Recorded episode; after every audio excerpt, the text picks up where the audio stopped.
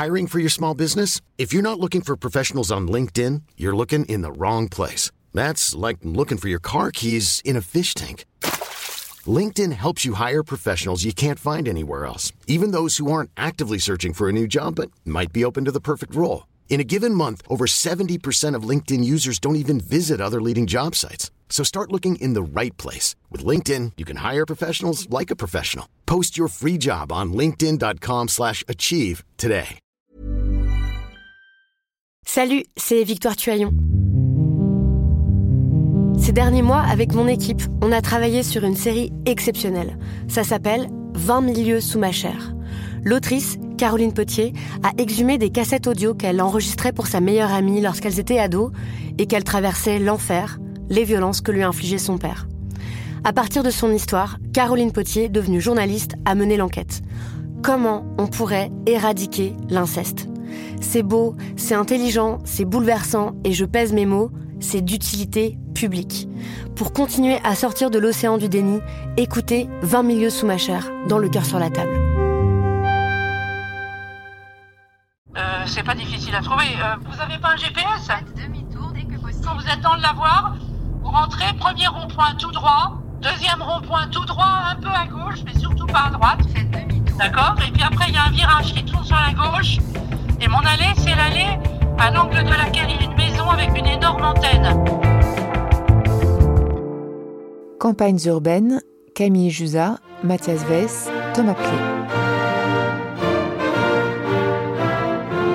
Rouler dans Chevry, c'est une expérience proche de l'hallucination. Il faut imaginer un lotissement géant, 2000 maisons, réparties dans une dizaine de grandes boucles. Sauf qu'il n'y a que 10 modèles de maisons ici, et ça donne une étrange impression d'évoluer dans un décor irréel. Chevry, c'est une des toutes premières opérations de lotissement des années 70, à une trentaine de kilomètres au sud de Paris, pour les cadres sub qui commençaient à affluer autour du plateau de Saclay. Ce qui m'a amené ici, outre l'étrangeté d'imaginer que 10 000 personnes partagent les 10 mêmes maisons, c'est que Chevry est né exactement en même temps qu'une des dernières grandes cités de la région parisienne, à Chanteloup-les-Vignes, une cité géante qui n'a jamais cessé depuis d'enquiller des difficultés. Aujourd'hui, Chevry et Chanteloup ont toutes les deux 50 ans, et en traversant ce plateau très verdoyant, j'ai vraiment l'impression d'être à l'origine de ce rêve pavillonnaire, quand la France a tourné le dos aux grands ensembles. Et je me dis qu'ici, quelque chose de ce rêve va m'être dévoilé.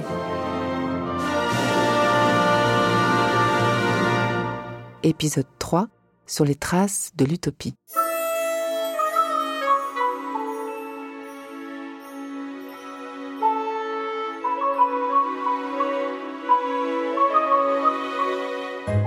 C'était en 1971 et on a entendu parler. On était dans un appartement et on a, je travaillais à l'époque au CNRS, donc à côté, et on a entendu parler qu'il allait y avoir une résidence à Chevry, etc. Donc on est monté voir et on a acheté tout de suite parce que moi je voulais absolument être là, au bord du champ, bien orienté, ce type de maison, etc. Daniel Rousseau, allée de la pièce du lavoir. Moi je suis arrivée la première dans mon quartier en octobre 1973. J'ai eu quatre enfants ici et euh, ils ont été à l'école à Chevry, ils ont été au collège à Chevry, ils ont été au lycée à Chevry. Et si euh, vous avez dû remarquer le nom des quartiers qui est un peu bizarre, bah, c'est des noms de lieux dits puisque c'était des agriculteurs. Donc je pense moi qu'il y avait une mare quelque part puisqu'il y a le champ de la mare, il y a le lavoir, euh, les 32 arpents, tout ça, c'est des noms un peu à consonance agricole. Alors au départ, le promoteur voulait une résidence dite à l'américaine ça devait être ouvert, comme vous l'avez vu en arrivant chez moi. Chez moi, il n'y a pas de clôture et ça se passe très bien. Mais vu la mentalité du français, c'est devenu euh, différent en ce sens que les gens veulent des haies euh, d'un mètre cinquante ou deux mètres, alors que normalement il ne devait pas y en avoir. Ils veulent des portails. Euh, vous voyez ce que je veux dire Bon, ça c'est un peu dommage. Vous, vous êtes né dans la vallée? Ah non, pas du tout. Moi, je suis né euh, à Nanterre. Donc euh, après, j'ai habité un peu partout en France. Florian Laporte, allée du Champ de la Mare. Euh, ensuite, euh, je suis allé travailler à Paris, donc j'habitais dans un petit studio euh, dans le 15e, un autre dans le 16e. Et puis après, bah, je suis revenu, une fois que ma femme m'a annoncé qu'on allait avoir un enfant, finalement, le premier, on s'est dit, ah, bah, on va avoir du mal à l'élever euh, dans, dans le bitume parisien. Finalement, on avait envie d'un peu de verdure et c'est pour ça qu'on est- on s'est un peu écarté. Et alors, vous avez eu avec la maison les prospectus euh, qui vendaient Chevry 2, c'est ça? Qu'est-ce que c'est? Alors voilà, en fait, les anciens propriétaires qui avaient acheté la maison au moment de la construction de Chevry euh, avaient gardé ces, plaquettes commerciales. Donc ces plaquettes originales de l'époque. Ça fait très cliché ce, prospectus parce qu'on voit bien le style des maisons américaines un peu euh, dans les quartiers typiques, comme on peut voir souvent dans les séries en fait. Hein. Le prospectus de vente de Chevry, c'est une plongée dans les années 70. Sur une double page, il y a d'abord cette promesse. Ces maisons de campagne feront de parfaites résidences principales. On nous y présente les dix modèles dont les noms sont déjà un voyage en soi. Les maisons s'appellent Rambouillet ou Mansart pour ceux qui sont plutôt grand siècle, ou bien Louisiane ou Kyoto pour ceux qui rêvent d'ailleurs. Et du coup, bah, on voit les familles heureuses autour d'un euh, autour d'une table, enfin, en train de jouer dehors. Enfin, voilà. Bon, ce sont des maisons qui n'ont d'exotique que le nom. Sur les photos, tous les modèles affichent crépi blanc et toit à double pente. Il y a bien un porche à colonnes pour évoquer la Nouvelle-Orléans ou un toit qui rebique pour figurer le Japon. Mais ce n'est pas tellement ça qui compte. Le plus important, c'est, sur toutes les photos, la mise en scène du bonheur familial assorti à la maison. Des couples aux pantalons pas def boivent des drinks sous des parasols, des enfants jouent sur une pelouse incroyablement verte, sous le haut vent du garage, une R16, signe de réussite de cette classe moyenne en train d'inventer ses rites et ses manières de vivre au début des années 70. La brochure propose bien sûr des idées de déco pour les salons ou grandes baies vitrées, présente le futur golf, les nombreux équipements sportifs et le clubhouse, bref, toute une vie nouvelle sur ce plateau d'Île-de-France. Et ici, donc, on est dans une Rambouillet 2. Avec trois salles de bain, un garage de voiture, il y a euh, deux dressings, enfin, je sais plus. Euh, euh, voilà, en fait, ce sont des très grandes maisons. Mais globalement, en fait, toutes ces maisons, même s'il y en a qui sont un peu plus petites, proposent quand même des belles prestations avec des grands salons assez lumineux, un peu comme ici, avec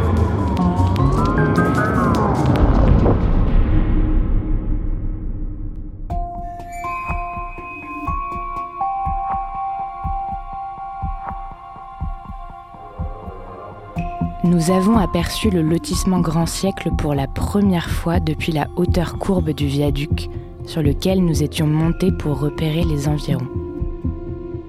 Nous avions gravi les pentes de l'échangeur, dont les spirales ascendantes nous étaient apparues de loin. Écheveaux élancés de ponts jetés les uns par-dessus les autres, dans l'un de ces plans apparemment inextricables qu'affectionnaient les derniers sédentaires. Sur le bitume craquelé subsistent, à demi effacées, d'immenses flèches blanches indiquant d'inconnues directions. La silhouette des toits identiques et paisibles se découpait au loin sur la lande, ensemble rouge sous le ciel gris. Nous convînmes d'aller y trouver un abri.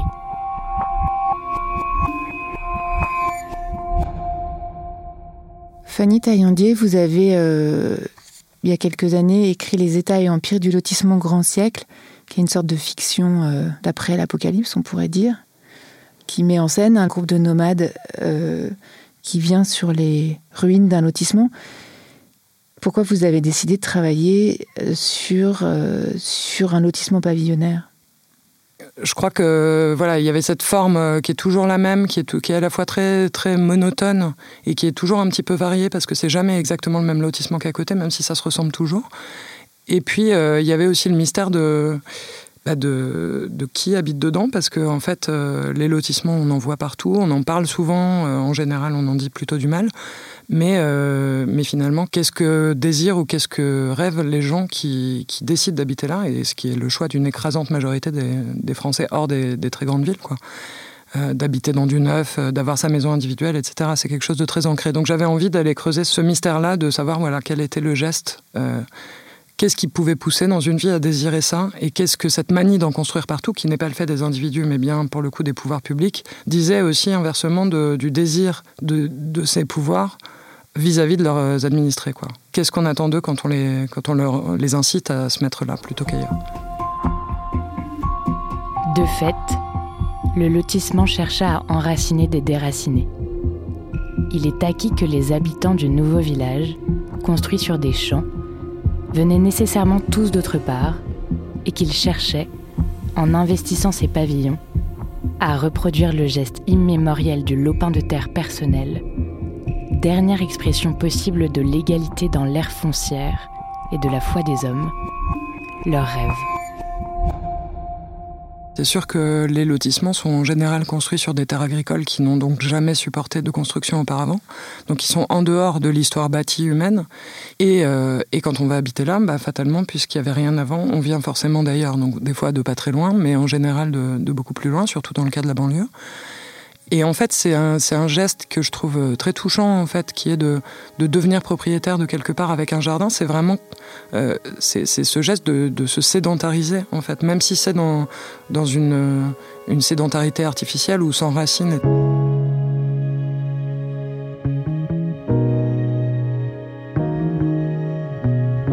François et Mireille Puyobro, allée de la Feuillarde. Nous remontions de Périgueux, d'une période en usine.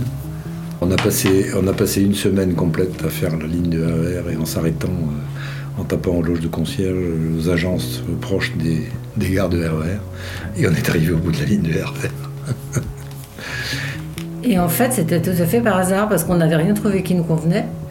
Et on est monté euh, donc euh, sur le plateau de Chevry, mais on n'avait aucune idée de l'endroit où on arrivait en fait. Moi, ça m'a un peu surpris. En fait, au départ, j'avais l'impression que ça faisait un peu ghetto pour cadre. J'ai trouvé que la population était vraiment très homogène, parce qu'en plus, on arrivait de Périgueux. Et c'est vrai qu'à Chevry, je, trouvais ça très très curieux. Beaucoup de gens, à peu près du même âge, même milieu socio-professionnel. Euh, C'était curieux. Donc ça, ouais, vraiment, je me suis plu immédiatement à Chevry. On avait trois enfants, aussi trois jeunes enfants. Donc l'école était tout près, euh, petit commerce tout près, on avait tout. tout non, et, puis le, et, puis le, caractère euh, intéressant dans la conception du lotissement, c'est euh, les liaisons douces. C'est-à-dire que pour aller faire les courses pour, pour les enfants, pour ramener les enfants à l'école, pour qu'ils y aillent tout seuls d'ailleurs, souterrain, pas de risque de traversée de rue, ou très peu. Donc une conception de lotissement et, et de la vie de la vie locale euh, tout à fait intéressante. Je suis arrivé à Chevry quand j'avais deux ans, j'en suis parti quand j'en avais euh, 11. Xavier Puyobro. Je n'avais pas du tout conscience que, que Chevry était basé sur, euh, sur les suburbs à l'américaine. Euh, ça me semblait tout à fait normal. Euh, à la fin de l'école, les mamans venaient chercher leurs enfants moi y compris avec euh, des pains au raisin euh, ou, ou, des glaces dans des, euh, dans des cabriolets. Alors moi, j'avais pas de cabriolet, mais ça me paraissait tout à fait normal. Je me suis rendu compte que c'était pas exactement le cas quand j'ai grandi, en fait, quand j'ai déménagé et que je suis descendu dans le bas de Chevry, où là, on est sur des lotissements beaucoup plus à la française. Euh, mais euh, non, j'ai passé vraiment toute mon enfance dans un espèce de, lieu un peu, je vais pas dire stérilisé, mais euh, protégé de tout.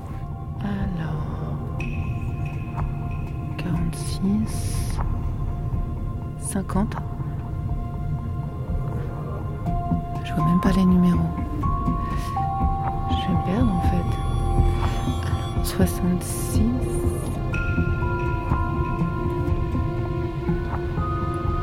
Il y avait donc ici un principe directeur qui désormais a disparu. Un plan. Or ce plan est remarquable. C'est lui qui nous a tout d'abord envoûtés. Les rues du lotissement Grand Siècle ne mènent jamais qu'à elles-mêmes, dans une organisation fractale. Une boucle desservant des boucles, qui elles-mêmes se divisent en boucles, jusqu'à desservir tous les pavillons. La plus grande boucle était reliée à une voie rapide qui conduisait à l'autoroute via une série de ronds-points, ceux-là même par lesquels nous sommes arrivés ici.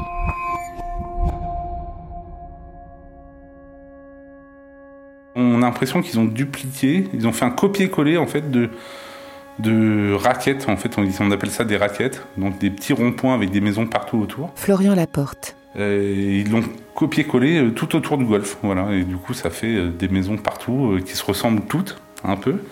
On, voilà, donc ça a son charme, mais que ça aussi, c'est un peu étrange au départ. Alors au début, ça m'a d'ailleurs un peu perturbé parce que euh, je me perdais. Alors quand je partais me balader à pied, euh, bah, comme vous, je me suis perdu. En fait, toutes les maisons, il y a une dizaine de maisons euh, types, et toutes les allées se ressemblent.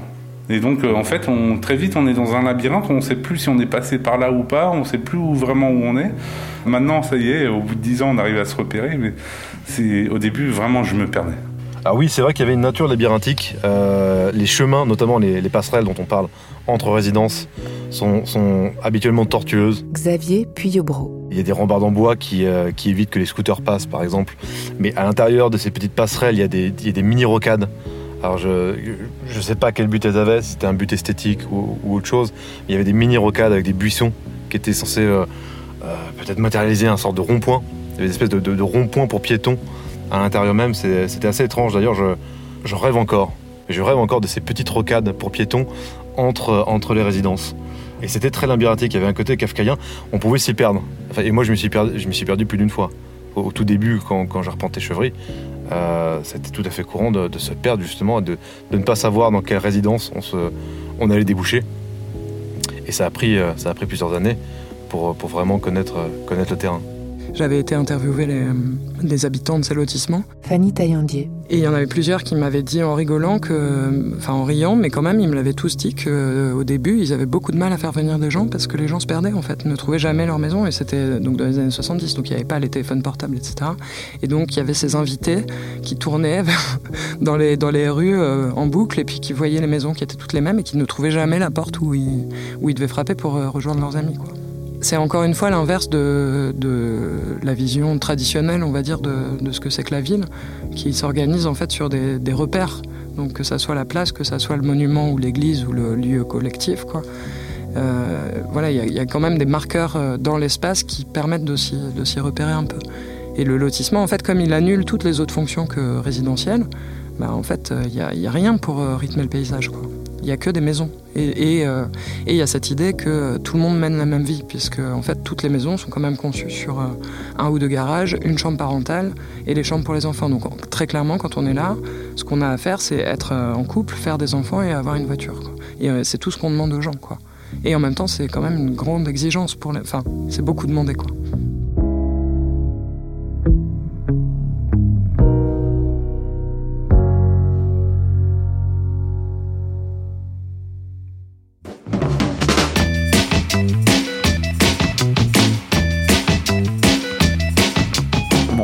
L'avantage également, je pense, surtout pour les enfants, c'est le paradis des enfants. Daniel Rousseau. Euh, pas de danger, pas de route. Il y a une seule route, vous avez vu comment c'est conçu. Il y a une route qui fait tout le tour et sinon on peut traverser dans les quartiers. C'est pas dangereux.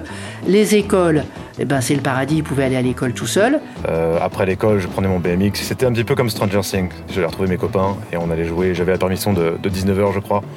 Et j'avais comme ça carte libre pendant 2 à 2h30 où je pouvais vaquer à mes occupations. Je passais du, terrain de golf au terrain de, bois. Il y a des grands bois à Chevry. On pouvait aller construire des cabanes, euh, faire toutes les bêtises possibles, allumer des feux, euh, fumer des cigarettes que j'avais piquées euh, quand j'avais 10 ans. On allait fumer dans le bois. Le, le modèle du lotissement, il est fait pour l'enfance. Parce que c'est fait pour la. En fait, ça va dans l'optique de la société de croissance, qui est une société qui encourage la croissance aussi de, démographique. Quoi. Et donc, il y a vraiment ce, truc où il faut que les enfants soient bien, que les enfants soient bien nourris, qu'ils prennent l'air, qu'ils aient une activité physique, et puis qu'ils aillent à l'école, et puis qu'ils soient bien lavés, etc. Enfin, bon, tout un ensemble, mais qui ressemble. Enfin, du coup, avec un regard adulte, je me dis que c'est presque un peu cauchemardesque, parce qu'on dirait presque une sorte de, grand élevage en plein air. Euh... mais, euh... mais voilà, je pense que pour les enfants, c'est génial, parce qu'il n'y a pas de circulation, donc euh, tu peux faire du vélo dehors, tu peux jouer au ballon dans la rue. Tout le monde a le même âge, parce que comme les lotissements sont construits d'un coup, les, les couples qui emménagent ont des enfants à peu près dans les mêmes années, donc tu as plein de copains. Après, quand j'avais été enquêté, les adolescents qu'on avait rencontrés étaient là, non mais euh, ouais c'est bien, c'est vert, mais on n'en peut plus quoi, parce que bah, en fait euh, entre les 12-13 ans où on commence à avoir d'autres envies que de jouer au ballon et euh, le moment où on peut avoir une, un scooter, une mobilette ou une voiture, en fait il y avait vraiment ce, cette période de l'adolescence où on ne peut pas sortir quoi, et où on est enfermé dans un décor d'enfance justement.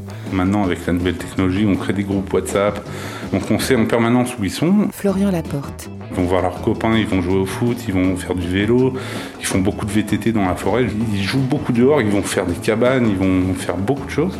Mais ensuite, après, la vie euh, de grands adolescents, finalement presque adultes, euh, s'ils n'ont pas de moyens de transport, je pense que ça va être compliqué. Je pense qu'ils vont vite s'ennuyer quand même. Enfin, je sais pas.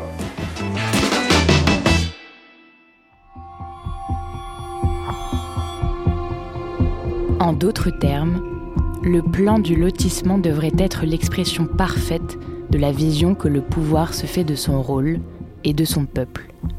Il devrait être possible de déduire, sous la forme d'une équation média égale message, la vision politique qui sous-tendait la réalisation du lotissement. Si le média est un échangeur, alors le message est le guidage strict des mouvements des sujets.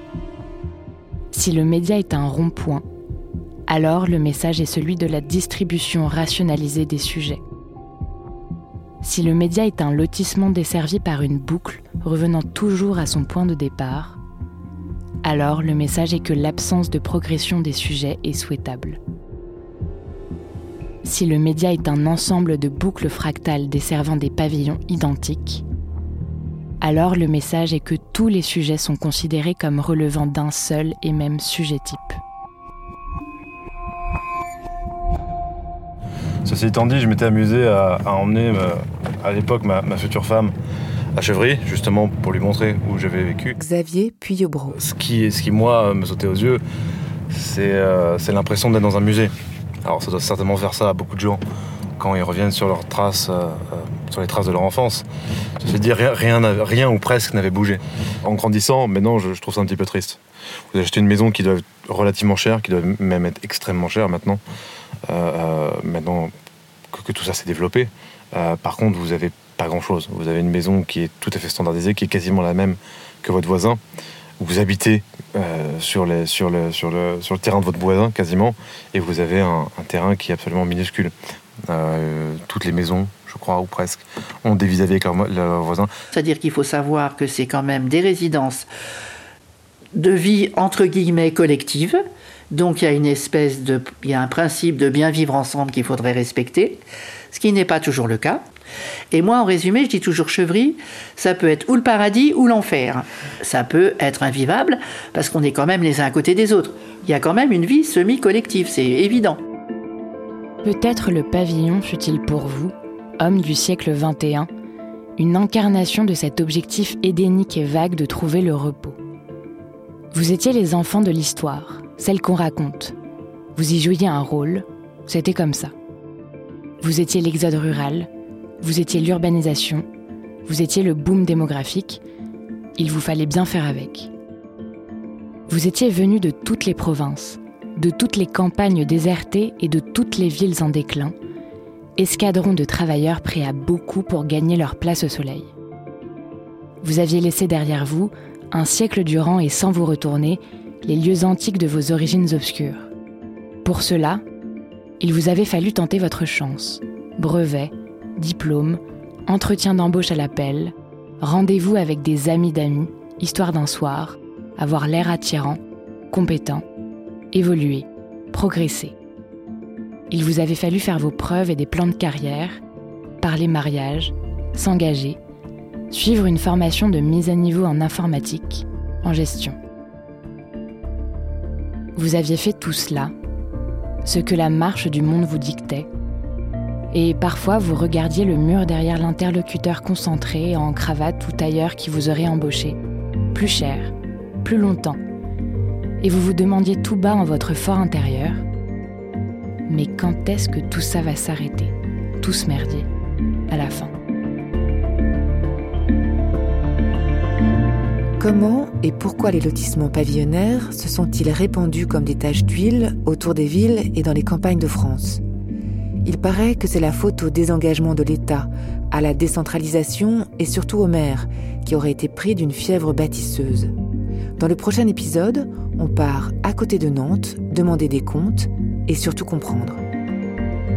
Merci à Yal Sadat et aux habitants de Chevry. Lecture Juliette Livartowski. Campagnes urbaines est un hors-série Programme B de Camille Jusa avec Mathias Weiss, réalisé par Thomas Plé. En partenariat avec le PUCA, le plan urbanisme construction architecture du ministère de la Transition écologique et du ministère de la Cohésion des territoires et des relations avec les collectivités territoriales. Coordination Hélène Pesquine, Jean-Baptiste Marie et Julien Moulard.